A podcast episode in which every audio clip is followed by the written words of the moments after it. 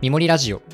このポッドキャストは自然界から一つのテーマをピックアップしてその面白さを深掘るトーク番組ですパーソナリティを務めますみもりのアンディですはい、三森の野田和樹です。メダカ編第4回でございますはい、前回はえーメダカのまあ1日とそれから1年とそして一生これについて喋ってまいりました なんか卵自分の卵を食っち ゃう親目そうだだね話、いやマジ謎だわ。あれは本当に分からなかった、ねそうだよね勉強してもしかも生まれた後の親目だかは、うん子供もなんか食べちゃうんだよね。稚魚もなんか食べちゃいますいや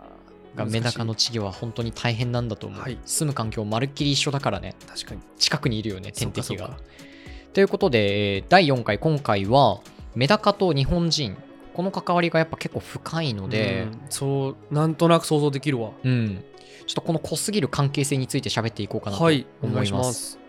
まずあの日本では古くからメダカが愛されてきたというか愛されてきた側面もあるっていうのが正しいかなと思います最初の方江戸時代から品種改良されたヒメダカが学校で使われてるって言ってたもんね。そうだねそうだねで少なくとも江戸時代だからそうそうそうそう300年ぐらいいですね。そうですはい。でそれはしかもあの改良された見た目の美しい白っぽいヒメダカの話であって、まあ、普通の野生のちょっと黒っぽいメダカについては、まあ、田んぼを稲作をしていたら身近にいる魚だったんですよね、うんあの昔の農民にとっあてそっかそっか。そうそうそうそうなので日常的に見ているどっちかというと虫とかに近いのかもしれないなと、見ている限りではなるほどね、はい日常のやつですね。うん、思いましただからあの里山を守ろうみたいなうんうんうんうん、うん、時にメダカがセットで語られるんだね、そういうことだと思うのなんか昔ながらというかうん伝統的な風景の一部としてのメダカ、そうそうそうそう田んぼの風景があったら絶対そこにいる存在なんだよね、うんメダカというものが。これを示す、まあ、お話というのがめちゃめちゃあってはいまずですねあのメダカの方言名方言の名前メダカっていう呼び方以外のねこれがあの膨大にあるんですよあー日本って。っていうのはやっぱり身近な魚だったっていうのが、まあ、理由の一つ目。そうだよね、うん、日常的に見ているから名前必要だよねけどじゃあなんで方言の名前が大量にできちゃうのか統一名じゃなくて方言なのかっていうとあのメダカって商業的な流通をしていなかったうんから他の地域と他の地域の人とメダカの取引することとかないかあら、ーなるほどねじゃあ自分たちの言葉自分たちの呼び方だけが各地で残っていくんだそうなんです共通の名前がそもそも不要だったからなるほどだから方言がめちゃくちゃ多くなっちゃっていてあの日本の方言のうちで最も数が多いのあー面白がいねメダカらしい面白いね面白いよね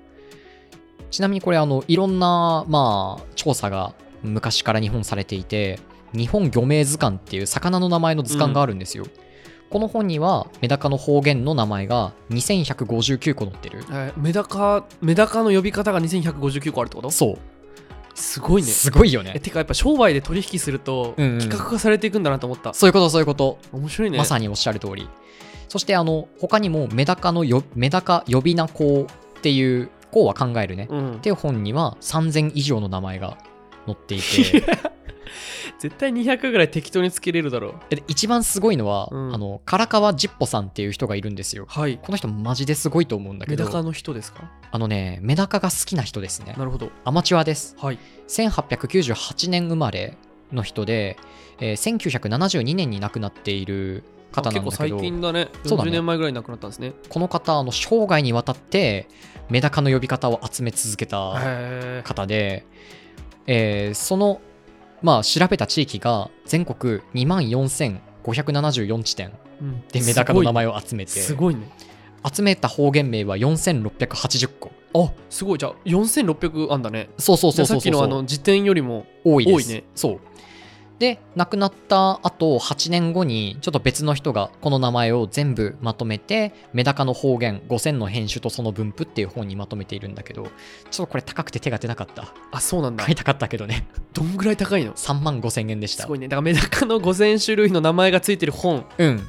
まあでもそうだよね安いいやーわこれは安いよ労力に考えたら安いわそうなの私な聞んいてるわか今お金になんないじゃん絶対に間違いないけどそれに対してリソースをぶっ込みまくった結果この貴重なアウトプットが出るんだなってそうだいようねものに震えたっそうだよねていうところはありましたはいこれあのー4680個もあって、うんしかも調べた地点が2万4000っていうことはどういうことを指すかというとどういうことを意味するかというとあのこれ山一つ越えたら呼び名が変わるレベルなんだよねそうだよね都道府県とかの47都道仕府切りじ県しゃかないもんねそうそうそうそうそう100倍だもんね100倍だからそうなのだから本当にちょっと閉鎖性があるというか他の地域との交流があんまりない里山でまあこのメダカ的な存在うんちっちゃい魚を呼ぶ必要があって、でとりあえず名付けた的なことが考えられますそのその閉鎖的な里山、うんうんうんメダカ以外の方言もめっちゃ多そうだねめっちゃ多いめっちゃ多い、うんでこのねあの名前の呼び名が、はいえ2つの地域で例えば似ていたら、うんこの地域2つの地域の間でちょっと文化のやり取りがあったんじゃないかってことが推測できたりするんじゃないかっていう関心がこの唐川ジッポさんにはあったみたい、うん民族学とか可能性は高いですよねだよねここでねあの日本のメダカの地方名方言方言をいろいろちょっと言ってみようかなと思うんだけれども、はい一個もわかんない気するな何から行こうかなたくさんあるんだよね青森県から行こうかなはいい雨降りジャッコやえそれメダカの図鑑書いた人誰だっけえめなあ唐川ジッポさんジッポとんジャッコいやジャッポねあジャッポ あ待ってどっちが青森が青森のメダカのメダ青森のある地域でのはいメダカのはい呼び方が雨降りジャッコ雨降りジャッコ雨降りっていうのは多分雨が降るの、まあそうだよねうんでジャッコは多分ちりめんじゃこのジャッコなんじゃないかあなーなるほどなるほどなんか梅雨の時期とか雨がわーって降って田んぼに水が、まあ、満ちた時に湧いてくるちりめんじゃこみたいな魚ってことはいはいはいで雨降りじゃっこなのかいなっやてすごいでもそれは想像しやすいけどね、うん想像しやすかったこれはあとねじゃあ岩手県の名前でいくと一年ビャーとか何一年ビャービャうんあーすごいわかんないすごいよねわかんないなあと岡山県も面白いな大原コンバイとかあー佐賀弁 大確か原に大原大がコン原コンバイみたい大な原コンバイになっちゃうよね、うんとかあの本当にいろんな名前があるんですもうもうちょい聞きたいわもうちょい聞きたいあるじゃあ愛媛県から、えー浮世面高めあーもう何も出ない 何っぽいとか出ない一応ね今あのこれ変わっ結構無限に聞けるわ特に変わった名前を今一気に読み上げていっているから、あの他にはあのメザカだとあかそれはあれだね原型っぽいねメそうだダよカねメダカになんとなく似てるよそうねそうなそまうったみたいなこれあの東京都とか山梨県でのはいはいはい呼び方、はいメザコとか、はいはい似てる似てるあとはメイドッコもなんか若干名残がねあるかな、すごいね最初言ったやつやばいね雨降りジャッコとか愛媛なんだっけえ愛媛は、えー浮世面高めいやーもうすごいもんねすごいよね 名残が ちなみにあの和樹の出身地佐賀もありますよ、この一連のなん中だろうなんだろにうあマジで聞いたことあるかもでもここまで来たらいそうだよねやマジであるかもしれない言うようんベーベー単語いや ーリアいクションやがー全部同難しじいななんだよベなーベー単語ベーベー単語ですベーベー単語うん本当それ本当だよでもおじいちゃんおばあちゃん聞いたら分かったりすんのかいやどんあでもねこの本があの発行さなれたそんのな前じゃがないもんねだって1980そ年うだだからよねおじいちゃん世代だったらわかるいかもやしちょれっないとね聞いてみますね聞いてみてください、うんあのリストがね本当にたくさんあるあの本で当だちょっと見てみてほしいここれ、れあ今ねリスト見せてもらってるんだけどうんうんうんエンツマンとかあるよカタチンとかあるよしなんか勢いがいいんだよねかもカタカナなんだね全部ねまあそりゃそうかまあ、発音だけをヒビンコとかかあるよひびんこうんカッチンコとかあるカッチンコカッチンコうんわからんわからんあでも本当に本当にあれだね類似性が見られないね油麺とかか高豆とかあるもんねいやーそうなんだよね、うんシシ食いとかもあるよいや嘘やんシシシシ食うらしいですよやはい僕のせっかくだから僕出身熊本県なのでどこ読み上げようかな、んはいはいあーわからないね浮野ザメあーサ メ嘘嘘やんザザメサメらしいです嘘だわあとゾウナメあいーやゾウナメねあとノタメあーあーでもまあなんとなくなんとなくくメダカに近い音ではあるよねうんそうだからギリギリ方言だなってこう分かる名前がこれだけの数あるっていうすごいねいやだからそれだけ日常的で商取引されなかされてなかったんだわそうそうそうそうそうそう本当にだかいやらこれは面白いわ商取引されてないという視点が面白い面白いよめっねちゃ面白いうんえな何でもうん、今されてますよね今はされてます、ねだし江戸時代のことを思い出していただきたいんだけれども、はい飼うためまあ、あの品種改良した白っぽいメダカは江戸時代からヒメダカって呼ばれてそうるんだよでねすじよゃあその時には商取引があったってことですよねそういうこと一方で農村に行くと身近なところにいるちっちゃい魚をそ刺うかそしうかてウギョコとか、えーチンチン米とかうん呼んでたらしいっていうことになる、 米ちんちん米米チンチン米ね静岡県の呼び方でしたあーひどいひどいですね静岡県面白いよあだからでも江戸だと、うん、あの商取引があって、はいい、ろんな品種がいたかもしれないけどそうそうそうそうれこ端っこそれこそ日本のさ里山とかって多分江戸のこと全然知らないじゃん、そうなんです江戸というう場所があるらしいみたいなさだしもうその身近にいる黒っぽいメダカを取引することないじゃん他の地そ域うだよのね人と、これについて喋ることないじゃんそうだよねツッコミもだから生まれなかったんだと思う何何他の地域の人と喋っていていきなり「いあーさざっこ」とか言って「なそんれだはお前それ」ってなそうるだよねっていうことがそもそもなはいいっはいていうことなんだと思うなるほどいだからねあの静岡県とかねアメンボウって呼んだりしてるんだよね、うんメダ何をメダカのことやを嘘つき 何県静岡県いでやすー大丈夫かな 心配しない近でいよけどねまあまあ江戸にねそうだねっていうことでなんか商業にのっとっていないけれどもめちゃくちゃ身近だった魚はこういう名前のバリエーションが生まれるっていうなるほどなるのほはど非常に面白いなって面白いねはい、思う視点です本当に唐川さんすごいなって思いました唐川どっぽあジッポさんあそれはあのバキだわあ 空手のねそうですねはいそんな感じであの商業的な流通はしないんだけれどもメダカについてはうん、ちょっと関わり方っていうのは思ったよりも幅広くて、うんああでも鑑賞用以外にあんのかなそうなんですよあ最初に食べるって言ってたよねそうまさに新潟県の越後平野、まはあい今も昔もね米どころだよ米ねですね米そうここでは当然多数のたくさんのメダカが昔から取れるのでこれをすりつぶして肉団子にして魚野菜を加えた汁物を食べるという習慣があったらしいですでもサイズ的にはね結構集まったらね、そうそうそうそうまあまあ食べれそうだしねつみれ汁にするサイズは全然あるので、まあまあ美味しいんだろうな脱化だししかもあ脱木だしいいもないしねそうだそうそうそうそうそうだから処理も楽だしで特にね秋から冬が美味しいらしいいはいいやいやいやいや知らない知らないやっていうのはあのメダカの産卵シーズンが終わって、うん冬眠するための養分を蓄える時期だかあ脂肪を蓄らえるんだねそうそうそうそうだからこれは鹿の美味しいシーズンとかと同じだよねはいはいはいいあのメダカはうん今食べれる店とか、はい食用で売ってたりすんのかな売ってますえ食べたいあのね新潟県でメダカの佃煮が販売されていますそうなんだそうこれちょっと気づいたのが最近すぎて食べれてないんだけれどもちょっとこの後注文してメダカの佃煮食べてみたいなってど思うってなますんだちょっと水っぽい印象しないあとちょっと土の香りとかするのかな土臭かったりするのかなって思うんだけど、おそらくまそあでういうもことはな佃い、煮にしたらね今あと養殖されていたのでこのはメいはいダカの佃煮用で、なぜかって言ったら絶滅危惧種なので野生のメダカはそうヒメダカを食べるっていう形になりますねなので いやいや、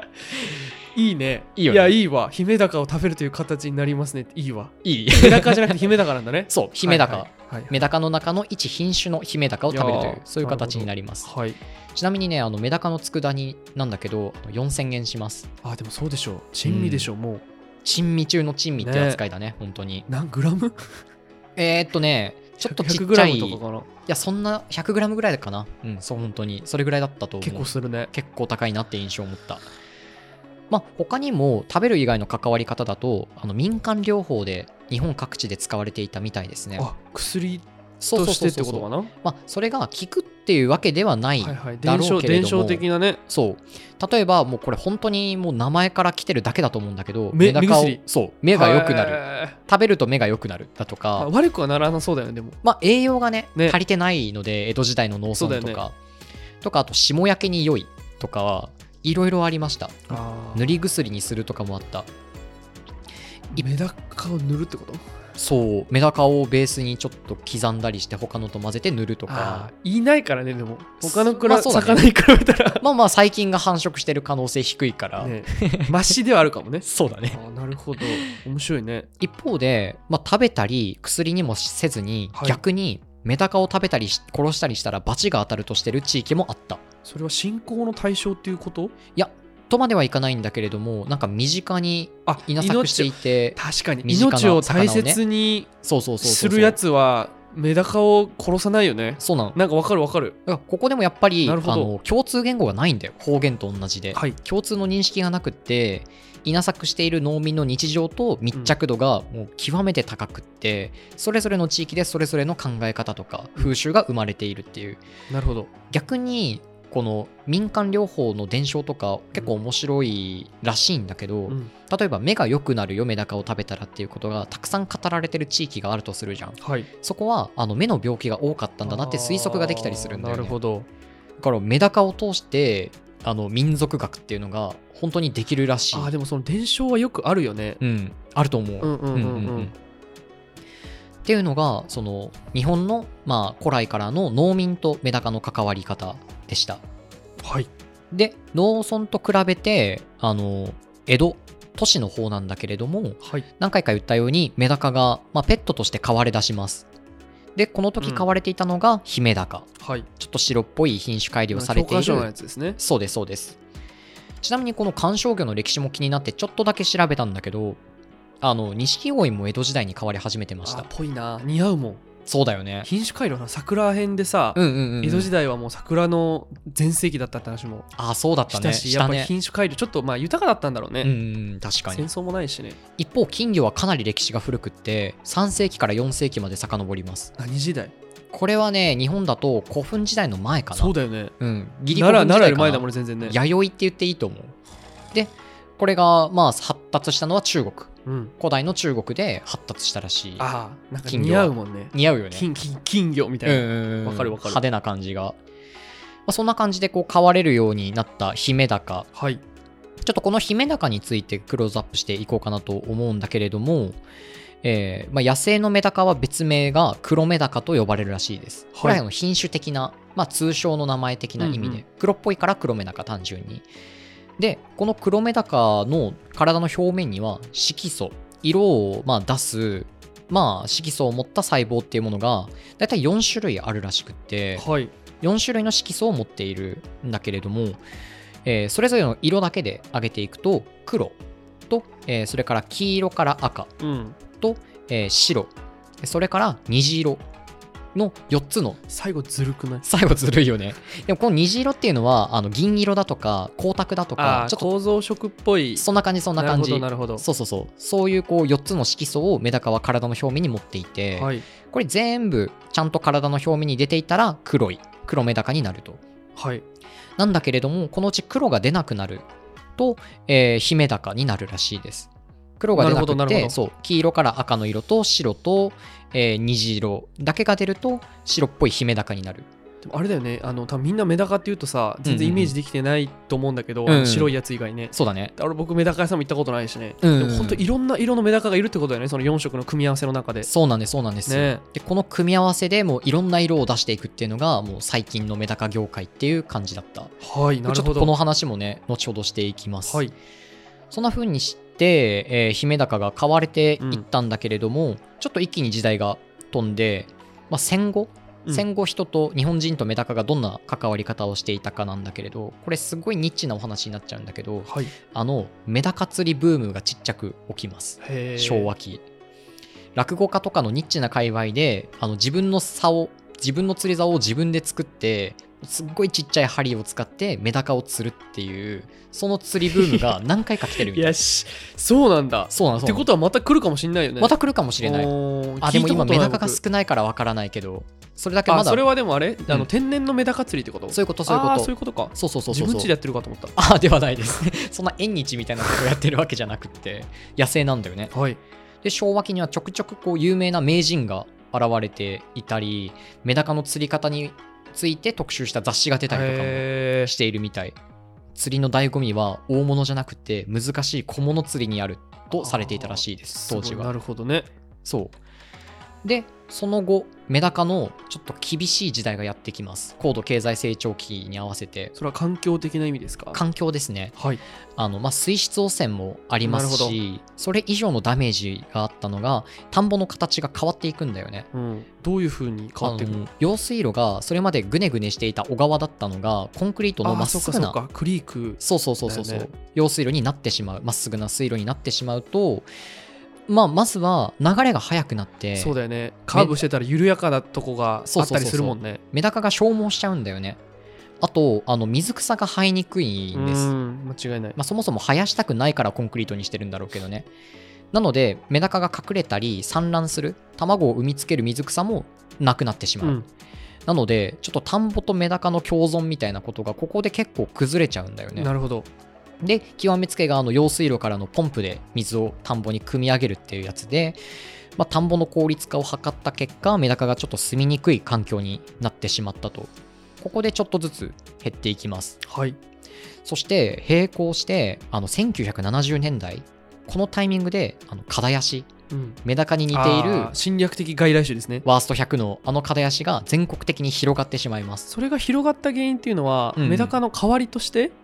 えっとねもう蚊を絶やしたかったっていうことあらしいそうかそっちなんだそう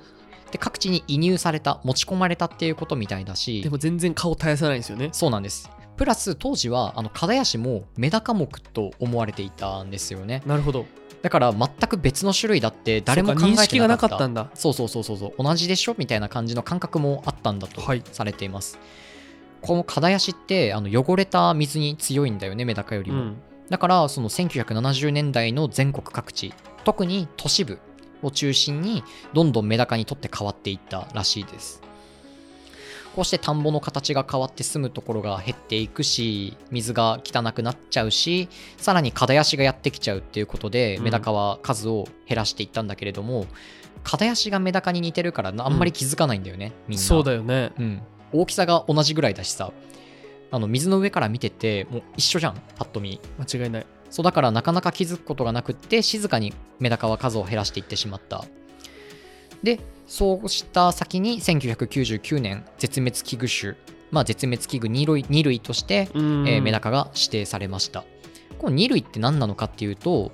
すぐ絶滅するほどじゃないけど絶滅の危険が増大している種類っていうこと、うんうんうんうんらしいですね。で、その翌年、2000年に、あの、メダカが消える日という本が出版されて、あ見たことありますよありますかうんこれで、あの、やっぱ、そう環境保護、環境問題と、それからメダカ保護問題が、まあ、あの、非常に有名な、というか、重要なお話に一気になってきたうん感じらしいです。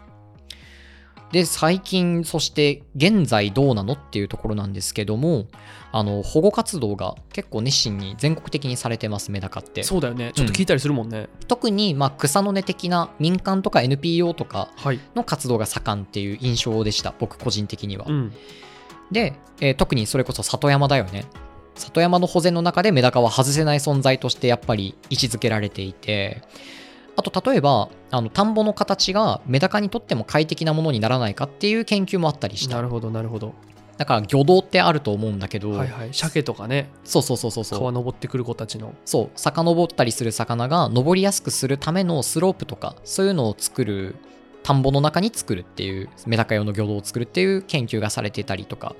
もしているしあとはねあの水族館が主導するメダカの保護繁殖活動もあったりする、へだからあの水族館がこのメダカを皆さん買ってくださいってことで配ってで水族館と連携を取りながらメダカを増やしていくでその増えたメダカは水族館に返すっていうそういう活動もあっえたりうんします。そんな感じでこう保護的な動きは取られているんだけれどもはい最近また新しい問題がちょっとメダカに襲いかかろうとしているというかもう起こっちゃってるんだけれども何の問題だろそれは次回に話していこうかなと思います。うすごい環境保護の流れが高まってきた中で、うん、今度ねあのメダカに対してこれまでとは全く別の角度から、えーまあ、メダカを扱っていく人たちが出てきだすんですよ。なるほどあのメダカが観賞魚になっていくんですよね。あここで改良メダカっていうものが出てきますあ。はいはい虹色だったり、真っ黒だったり、うんうんうんまあ、真っ黄色だったり、真っ赤だったり、キラキラしているメダカというものが、この後出てきて、ここから派生する形で別な問題も出てきちゃっている。あ戦っちゃうんですかそいつらがいや、遺伝子汚染っていうのが起こっちゃうんです。ああなるほどねげそうオリジナルがいなくなるってことですねそうなんです。ちょっとこれについては次回詳しく喋っていこうかなはいと楽し思います。次回最終回は、えーメダカの現代についてはい喋っていこうかなと、はい、思います。 はいありがとうございますありがとうございました。